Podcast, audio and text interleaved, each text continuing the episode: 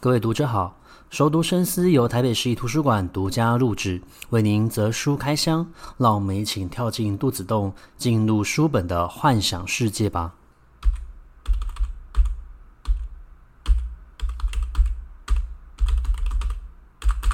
各位听众，大家好，欢迎回到熟读深思。那我们这一集跟下一集的节目呢，将要介绍两部动画电影，以及跟这两部动画电影有关的书籍。那么在今天的节目，我们要介绍的是《崖上的波妞》。那这部电影呢，它是由吉卜力工作室所负责出版，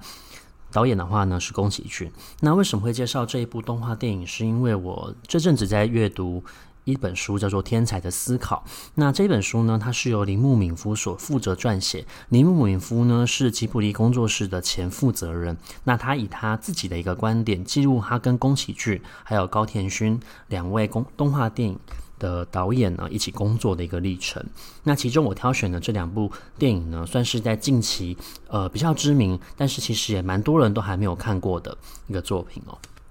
那《崖上的波妞》这部作品，它其实非常的特殊。它其实是宫崎骏呢，他偶然有一天在看夏目漱石的作品叫做《门》的时候产生的一个灵感，所以他借用了里面的这个主角叫做中介的名称来当做他动画里面的这个主角的大名。那本来呢，这部电影它是被定义成叫做所谓的崖上的中介，他想要写的是一个有关于呃在山崖边的。幼稚园的一个故事，但是最后，呃，整个动画完成之后呢，发现其实它是在讲中介跟波妞的一个故事。那在本质上，其实它是借用了安徒生的一个童话，叫做《人鱼公主》。那另外，其实在，呃蛮多的一个资料也显示出来说，这部作品的绘画风格其实有受到夏目漱石草枕的一个影响。那草枕这部作品呢，它其实是呃。一方面是借用了草枕里面它的一个主轴，叫做非人情的非人情世故的非人情。另外呢，就是它跟一幅名画有关，叫做《奥菲利亚》。那《奥菲利亚》其实它是一部非常有名的画作，它是从莎士比亚的名剧《哈姆雷特》呢所发展出来的一个角色。但是这个角色其实它是非常的不幸的，因为在复仇之前呢，呃，哈姆雷特是把他对奥菲利亚的感情呢，牺牲的。所以，如果大家有看过，或是从网络上去找这一幅画作，你会发现到，呃，奥菲利亚其实她是躺在水里面，然后其实她是一个悲剧收场的一位女性，所以她躺在水里面，然后做出的一个表情也是非常的哀伤跟寂寞的。那这一幅画其实就有运用在崖上的波妞的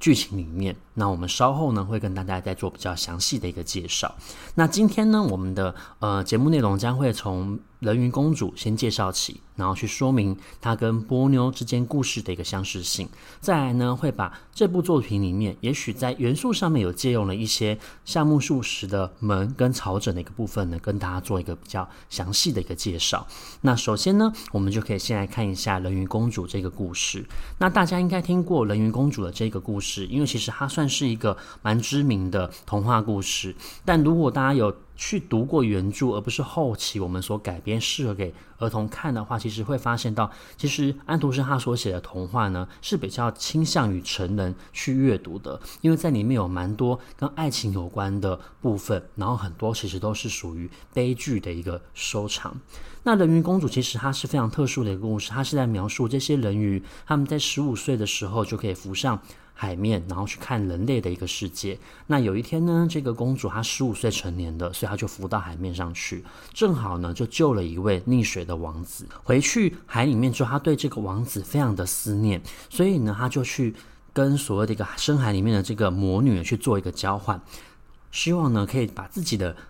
尾巴换成腿。那这个魔女就告诉她：“我可以答应你，但是你。”接下来会感觉到非常的疼痛，就好像有人用刀把你的尾巴割掉了，而换给你腿。那你成为人类之后呢，你就会失去就是你原来的这一些魔力。那你必须要跟王子结婚，才能够真正的获得到人类的灵魂。如果说你没有获得到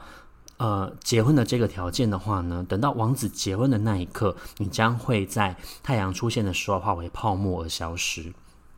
那人鱼公主其实她就非常高兴的去找了王子。一刚开始他们也是陷入热恋，可是后来王子得知就是救他的呢，其实是另外一个国家的公主，阴错阳差之下产生的这样子的一个误会，所以就与另外一位公主呢举办了非常盛大的一个婚礼，然后也结婚了。那美人鱼她其实非常非常的一个伤心，但伤心之余呢，其实她就想起了她将会变成泡沫。那美人鱼其实有有其他的一个姐妹，所以这些。其他姐妹呢，就告诉她，她们从魔女呢那个地方拿到了一把刀。那只要她在日出之前呢，把刀刺向王子，然后从王子的身上得到他的血。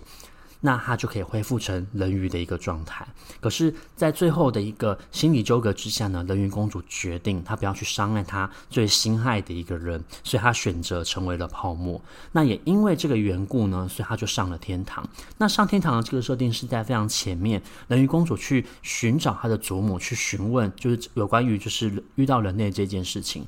那么。这个祖母就告诉他，虽然说人鱼它可以活三百年这样这么漫长的一个时间，可是呢，他们死后就会化成泡沫，一无所有。相对的，人类的生命虽然短暂，可是他们死后却可以获得到上天堂的一个机会。那人鱼公主在最后所做的这个决定，其实是非常高尚的，显现出她的一个节操。虽然我们爱一个人，可是我们不应该为了得到他的爱而去伤害他。所以，他最后虽然没有成功得到王子的爱，却却也因为他这一份高尚的情操而没有变成泡沫，反而是有得到了上天堂这样子的一个机会。那这个故事其实就被移植到了崖上的波妞。波妞在这个动画里面，它其实就是人鱼的一个象征。她的母亲是大海里面的一个女神。那这个大海的女神呢，就借用了我们前面所讲过这个奥菲利亚这一幅画，它是浮在水面的。所以当他的母亲第一次在动画里面出现的时候，其实她是一个仰视的状态，然后从大海的深端出现，然后进入到人类的一个世界，然后十分的美丽。那波妞就是这个大海的女神呢，跟另外一个人类的男子，因为遇上了这个海上的海里的女神，最后他们两个人就结婚，然后生下了波妞，所以算是呃，波妞算是人与所谓的一个女神的一个产物，也就是人鱼的一个化身。那她有非常多的妹妹，她是最大的一个姐姐。那他挣脱了呃他父亲的一个监控，然后跑到人类的世界的时候呢，遇上了中介，然后中介就把他带到了幼儿园，然后也跟他相处了一段时间，非常的开心。但最后还是被他的父亲带回到深海里面去。那后来呢，他的父亲就用了更强大的一个魔力，因为波妞为了想要跟中介一样呢，他靠着自己的意志力伸出了人像人类般的手跟脚。那他的父亲非常的惊讶，他有这样子的一个决心，但呃。基于他的父亲对人类的一个厌恶，所以他就是引用了他获得到的生命之泉，然后用更强大的一个魔力把波妞呢真先暂时封印住。后来波妞获得了他的妹妹的一个帮忙，然后重新就是回到了人类的世界，跟中介相遇，那也因为波妞这样子的一个鲁莽的一个莽撞的一个行动举止呢，导致了世界的一个失衡。所以在故事中段的时候呢，就发现到其实整个地球环境开始慢慢产生改变，回复回到了所谓的一个很古老的泥盆纪。那这个时候呢，是海洋的一个世界，有很多的海洋生物出现。那中介呢，就跟波妞一起要去寻找她的母亲，同时波妞的母亲这个海里面的女神，她也一起到达了陆地去见中介的一个中介的一个母亲，希望可以知道说这个小男孩是否值得他的女儿终身依靠。那最后呢，波妞是靠着自己的决心，还有中介对她真诚的一个爱，真正的呃获得了人类的一个身份。然后失去了人鱼这样子的一个呃身份，但是他也获得了人类真正的一个爱，然后留在人类的环境下继续生活，跟中介一起相处。那其实整个故事你看完的时候，会发现到它其实跟人鱼公主有相似性，但是也有不相似性。那关于这个异同点呢，我觉得我们可以在这个节目的最后呢，再跟大家做嗯。结合夏目漱石的其他作品，像是《门》跟《草枕》这两部都有影响到，还有崖上的波妞，那我们一起来做一个讨论。那讲完了人鱼的故事，也大概介绍完了波妞完整的一个剧情之后呢，接下来我们就简单的来说明一下夏目漱石的《门》跟《朝枕》这两个长篇小说。那其实这两个呃长篇小说都算是蛮有趣的。《门》的话呢，它主要是在描述有一个日本家庭，他非常的有钱，那其中呢，他有一个儿子就叫做宗助。那宗助一直过着有钱少爷的一个生活，直到他的父亲死亡了。那父亲死了之后呢，就开始瓜分他们家里面的一个遗产，才发现说其实家里面欠下很多多的一个债务，所以他也把所有的一个房子啊，或者说是那些名画啊、遗产的部分，都交给他的舅舅去帮忙他做一个处理。那他自己。一直都没有回到东京去完成这件事情，一直过了很久之后呢，他才又回到了一个东京。但是回到了东京之后，才发现到当初拜托舅舅处理了这些遗产，剩下来的钱其实已经所剩无几了。那同时他自己最小的一个弟弟叫做小六，又需要钱去上大学，可是正好这个时候舅舅也死掉了，那他的舅妈就表示以后没有办法再继续资助小六去完成他的一个学业，所以他们就。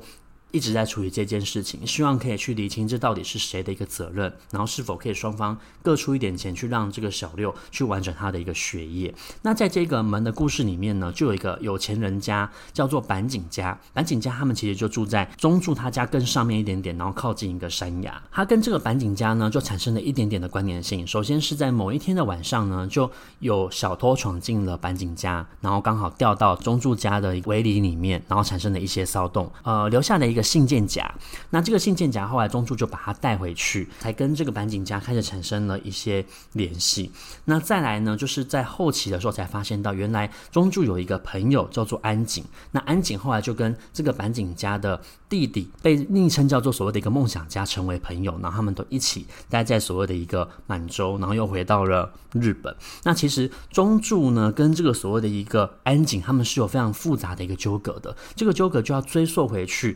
呃，宗助与他的太太阿米生活在一起，可是两人的一个相遇呢，却是跟安井有关，甚至可能是介入安井的一段感情。那也因为这一段感情关系来的不容易，所以其实两个人有点像是孤立在所谓的一个外界之外，他们就形成一个小世界。那其实跟外在世界也格格不入。那呃，宗助跟阿敏他们两个人之间虽然感情十分的一个要好，也很有话聊，可是两个人最大的一个隔阂呢，就是小孩。可是最后都死亡，一次是流产，一次是早产。那另外一次呢，是阿敏在怀孕的时候跌倒，那跌倒她以为没有事，可是后来才发现到小孩在那个时候可能就有脐带缠绕的一个情况，所以最后小孩其实是在出生的时候被所谓的一个脐带勒死。那也因为小孩的一个原因而导致于他们在相处。处的时候虽然融洽，可是总觉得对彼此有一些话是没有说清楚的。那为什么这部小说会取叫做门呢？其实是因为在小说里面可以发现到，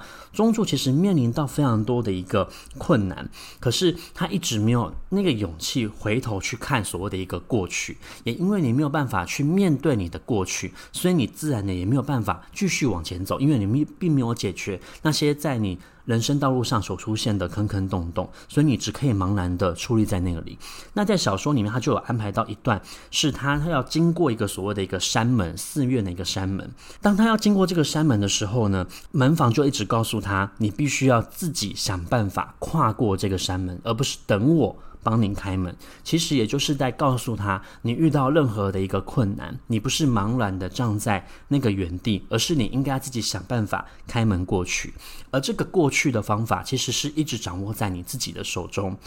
只是你并没有好好的正视自己的一个问题，所以有没有那扇门，其实都是一个象征。透过这样子的一个描述，你可以去了解到宗助他的一个一生。其实他就是生活在有钱人家的一个少爷，突然家道中落。那他过去的人生，其实都是靠着他的父亲给予他所谓的一个零用钱。等到失去了他父亲这样子的依靠，也失去了回到可以回去的家的时候，他变成孑然一身的一个人。他必须要重新学习。像个人一样的一个生活，那这个方法、这个途径，只有他自己可以找得出来，也只有他可以自己去跨越这一个障碍。呃，宫崎骏他去读到这个小说的时候呢，他借用了宗助，可是其实他还有借用了其他的元素在波妞里面，好比说波妞是靠着自己的努力，自己对于呃所谓的一个中介的一个。向往，因此想要从大海再回到人类世界去寻找它。那我们前面讲过门的这个元素，所以在夏目漱石的小说里面的这个所谓的一个中柱，它其实是等待着别人去救他的。但是在崖上的波妞里面，波妞是靠着自己的努力，一步一步的往中介去靠近。那另外一个就是。呃，名字的一个移植，但是名字的移植是一个所谓的一个表象。那其实真正他所引用到的其实是门里面的这一个概念。好，那另外呢，就是呃，东宫崎骏在制作《崖上的波妞》的时候呢，他其实是想挑战新的画风，他想要创作一个全新的作品，可以去超越他最有名的作品，叫做《龙猫》，所以他才会创作像这样子的一部儿童奇幻动画作品出现。其中呢，他也想从里面去挑战过去他没有挑战过的新画风的元素，也就是透过所谓的铅笔素描的一个方式去呈现出简单的、有趣的一个人物性格。所以呢，他当时候呢，就是还有另外一本书也影响到他，就是夏目漱石的《草枕》。那《草枕》这部。作品是如何影响到他的呢？首先就必须要先介绍到《朝枕》这一部作品哦。那《朝枕》这部作品算是夏目漱石他去表现出自己孤独美学的一个杰作。其实这个作品的小说主轴非常的不明显哦。我在阅读的时候也是会有一种感觉，就是他会东说一件事情，西说一件事情。那其实都是他这个角色所遭遇到的一个故事。简单来讲，这个角色他过去是生活在东京。这个大城市里面，那么他突然之间有一天，他决定要带着他的素描布，还要去到乡下地方去过着非人情的生活。那这个非人情的生活，其实他就是希望自己可以活得像一个人，不用有被这么多的一个礼教规矩所束缚，也就是人类的常识。在这个旅行的过程之中呢，他要去到一个温泉馆，他就耳闻到了所谓的一个长梁姑娘的故事。这个所谓的长梁姑娘呢，就是他被两个男人同时性的一个追求。这个同同时的追求呢，其实导致最后呢是这一个呃女性她遭受非常不平等的一个待遇，因为在过去这样子的一个时代，两个男性同时追求一个女性呢，是会产生非常多的一个八卦跟闲言闲语的。前面讲过嘛，就是崖上的波妞，其实它有用到了哈姆雷特里面的这个所谓奥菲利亚的一个故事。啊，还有奥菲利亚的这一幅画。那其实，在《草枕》里面也不停地提到奥菲利亚这一幅画，它想要呈现出来就是女性的一个悲剧。那为什么形形成所谓的一个女性的悲剧呢？是因为在过去的时代，相对来说是非常保守的，所以一旦有女性出现一些特立独行的一个行为，她就很容易受到所谓的一个非议。那这受到这所谓的一个非议，就会形成一个社会的悲剧性的一个出现。那所以这个主角他在旅行的过程之中呢，他就遇到了一个也是同样遭受非议的一个女女子。那这个女子她非常的特殊，她在一刚开始她就在深夜里面出现，然后主角也不知道她是人是鬼。很快的主角就发现到她当晚所写的一个牌句呢，下面出现了新的句子，就是这一个神秘的女性呢留给她的一个。回应，然后是充满那种戏谑之意的。那在经过打听之后，才发现原来她就是这一个温泉馆志保田家的娜美小姐。那这个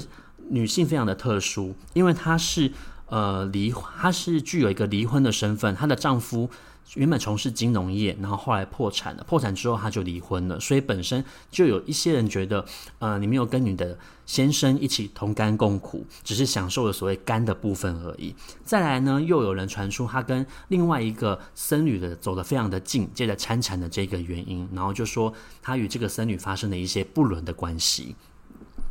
那由于呢，他又喜欢参禅，然后又喜欢弹所谓的一个三弦琴，所以其实周遭的人都不停的非议他。可是，在这个故事之中呢，你就会发现到这个娜美小姐，她其实是不太在意这些众人的目光的，她就是专心的做她自己，勇于的去追求爱，然后还有还有勇于的去追求自我的一个人。那简单说，主角就是透过。住在温泉馆，然后跟所谓的一个娜美小姐，跟娜美小姐的父亲，还有当地一个非常有名寺院的一个僧人的一个互动，营造出了整个小说的一个氛围。那在这个小说里面所出现的这些人呢，其实他们都带有一种非人情世故的一个特性，就是说他不想要活得跟所谓一般人一模一样，他希望活出自己自我的一个风格。包括像这个主角，明明是带着所谓的素描簿，可是，在小说结束的时候，你会发现到他一年一幅画都没有完成，里面写满的都是他自己所独涌出来的这一些呃牌句。那么，远离人情世故，其实就是草枕这部小说的一个核心。同时，他也透过这部小说去反映出东西方对于所谓艺术观的一个差异。那这个所谓的一个非人情，其实后来就运用到了崖上的波妞。怎么说呢？在崖上的波妞里面。中柱这个小男孩，他的妈妈其实就是一个非常勇于去表达自己喜好个性的一个人哦。呃，我印象中非常的深刻。由于她的丈夫其实是在动画里面是在做所谓的一个船员的一个工作，所以常常就会没有待在家里面。那有一次呢，他就约好了某一个时间点他要回家，但后来呢又答应了其他的同事，所以他就继续留在海上。那他的妈妈就非常的生气。那我们知道嘛，其实，在日本他们的社会里面，女性其实还是会对于所谓的一个男性有呃保持一定的程度的一个尊敬，尤其是他们的先生。可是中介的母亲其实非常的特殊，她勇于表达出自己的不满，然后甚至不愿意与她的先生讲话聊天，那他们家很有趣是，每当船经过的时候呢，中介就会把他们家的电灯完全关闭，然后透过摩斯电码的一个方式，跟远边的船去进行一个互动跟聊天。那他的母亲就抢走了那一个电灯，然后不停地打笨蛋笨蛋笨蛋笨蛋笨蛋，去表达出他对于就是先生一直不回家的一个不满。这件事情就让我留下非常深刻的一个印象，因为如果按照正常的一个表现，在动画里面是不会这样出现的。可是这个女性他是这么的有个性，包括在后面他在台风天里面独自一个人开着车，也拼命一定要回到家里面，又为了关担心他自己工作的这个安养院的一个安危，所以又开车回到了安养院去照顾那一些老人，然后以及在后来，他又跟所谓的海上女神有一些。互动基于一个母亲的角色，基于一个女性的角色。那我觉得这样非人情的一个事故，其实也反映出来的是是在说所谓的一个人鱼公主，它本身就是一个奇幻，然后不会发生在我们正常认知故事情节。最后呢，可以综合我们前面所讲过的这一些内容，人鱼公主也好，夏目漱石的作品也好，其实在这些故事里面呢，都可以反映出来蛮多的一个有趣，然后他们相似共同的一个。内容。那前面我们就讲过，在门里面，其实宫崎骏，呃，他也许在下意识之间，他使用到了这个所谓的一个要过山门的这个动作，去凸显出一个人要去跨出新的这一步，不是靠着别人的帮忙，因为这个方法其实都是一直掌握在自己的手中。那在崖上的波妞里面，波妞跟中介他们是很努力的去找到彼此，波妞很努力的从海里面去回到人类的世界。中介其实也做了一定的那个努力。当他发现波妞不见的时候，他为了让波妞知道家在哪里，他就在他们的家的外面挂上了一个绿色的水桶。另外，呃，丽莎一整晚都没有回家呢，他就跟波妞一起划着船去寻找丽莎，也就是他的母亲。那对于一个这么小的小孩，还在上幼稚园的一个小孩，他鼓起这么大的一个勇气去进行人生的一个探寻，这是很需要一定的一个毅力。才行的。另外，我们也刚说过，其实本来这部电影它是要做做所谓的崖上的幼稚园，但是最后呢，演变成的是一个中介跟波妞的一个故事。那这个很有趣，是因为山崖上面有所谓的房屋的这一个形象呢，是一直运用在。整部电影里面的，不论是中介家也好，不论是安养院还有幼稚园也好，他们其实呼应到的都是癌上的这一个概念出现的。在夏目漱石的门里面呢，这个板井家他其实有蛮多的一个小孩，所以阿米那时候就有点气嘟嘟的说：“不然你像板井家生一堆小孩试试，那简直就是一就就就是一个幼儿幼稚园。”那其实，在门里面我们刚刚有讲过嘛，阿米其实他是生不出小孩的，所以中。柱其实是要安慰自己的太太阿米，没有生也没有关系。那引用到草枕的一个部分，刚刚讲过，其实就是有所谓的一个非人情。不论是丽莎所呈现出来的飒爽跟直接，奥菲利亚在波妞里面，她不再是一个悲剧性的角色，她化身为所谓的一个海神，同时她也没有输给所谓的一个爱情，而是跟所谓的一个人类一起拥有了所谓的一个小孩，也希望自己所生出来的波妞可以寻找到自己的真爱。那同时在这部作品里面出现的都是。特立独行的女性。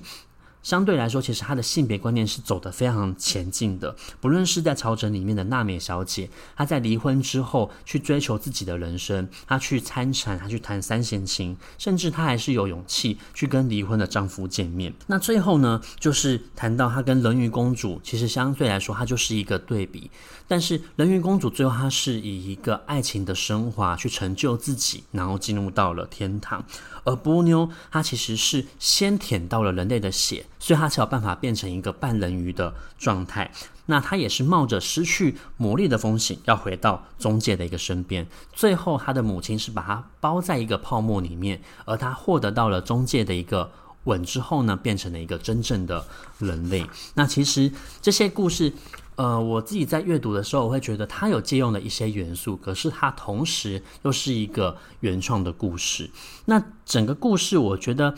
呃，你说它有超越龙猫呢？我跟我觉得它跟龙猫其实是不同的一个作品。这个故事它其实不是要用来超越龙猫，而是宫崎骏去挑战自己，他创作出来了一个全新的儿童奇幻文学。而这个儿童奇幻文学里面却引用了非常多成人小说的一个元素，而这些元素透过他的一个转化，连让小朋友他们其实也可以看得懂，然后接受里面的一个想法。那最后呢，我要说一个，呃，我觉得有趣，但是跟前面的东西其实没有什么相关的。前面我们有讲过嘛，中介家他们其实要跟自己在当船员的父亲沟通的时候，他们会透过所谓的一个摩斯电码，那他们就会把他们家的电灯全部都关掉，然后透过电灯去打所谓的一个摩斯电码，去跟他的父亲联系。这个元素其实跟一部戏剧非常的相似，就是一部恐怖影集，叫做《鬼入侵》。那在《鬼入侵》里面，其实他的妈妈也都会提醒他的小孩，当你看到阳台的灯开始闪的时候呢，就要记得。回家，那这两个元素其实有一点点的相像，但是又有一点点的不太相同。因为摩斯电码其实是他跟他父亲之间的一个爱的密语，但是鬼入侵里面呢，这个元素其实是相对来说是有点恐怖的，有点像是等你回来。节目单元呢，刚刚好就落在农历七月，所以讲了一个这样子的一个小元素来给大家知道。那我们今天的节目内容呢，就到这个地方结束。下一集呢，我们将会介绍另外一部动画电影，叫做《回忆》中的玛尼，同时呢，也会呃会去比较玛尼这部电影跟它的原著之间的一个差别，会一并的介绍在儿童文学里面呢，其实会带给我们更多更有趣的一个启发。那就先到这个地方结束，我们下周见，拜拜。